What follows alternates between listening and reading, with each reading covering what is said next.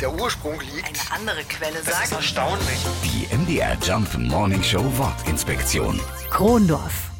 Der Stadtteil Wolfen-Krondorf ist um das Jahr 1960 gegründet worden. Viele neue Wohnungen wurden gebraucht und so entstanden im Krondorfer Gebiet eine Menge Reihenhäuser, aber auch Kaufhallen, Schulen und Kindergärten. Der eigentliche Ursprung des Wohngebiets liegt aber schon viel weiter zurück. Mitte des 12. Jahrhunderts hatten sich hier schon deutsche Siedler niedergelassen.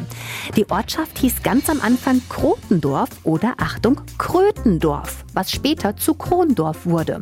Und daran merken wir, es hat wenig mit der Krone auf dem Kopf zu tun. Nein, das Quaken der Frösche und Kröten in einem Sumpf ganz in der Nähe war vermutlich Inspiration für den Namen.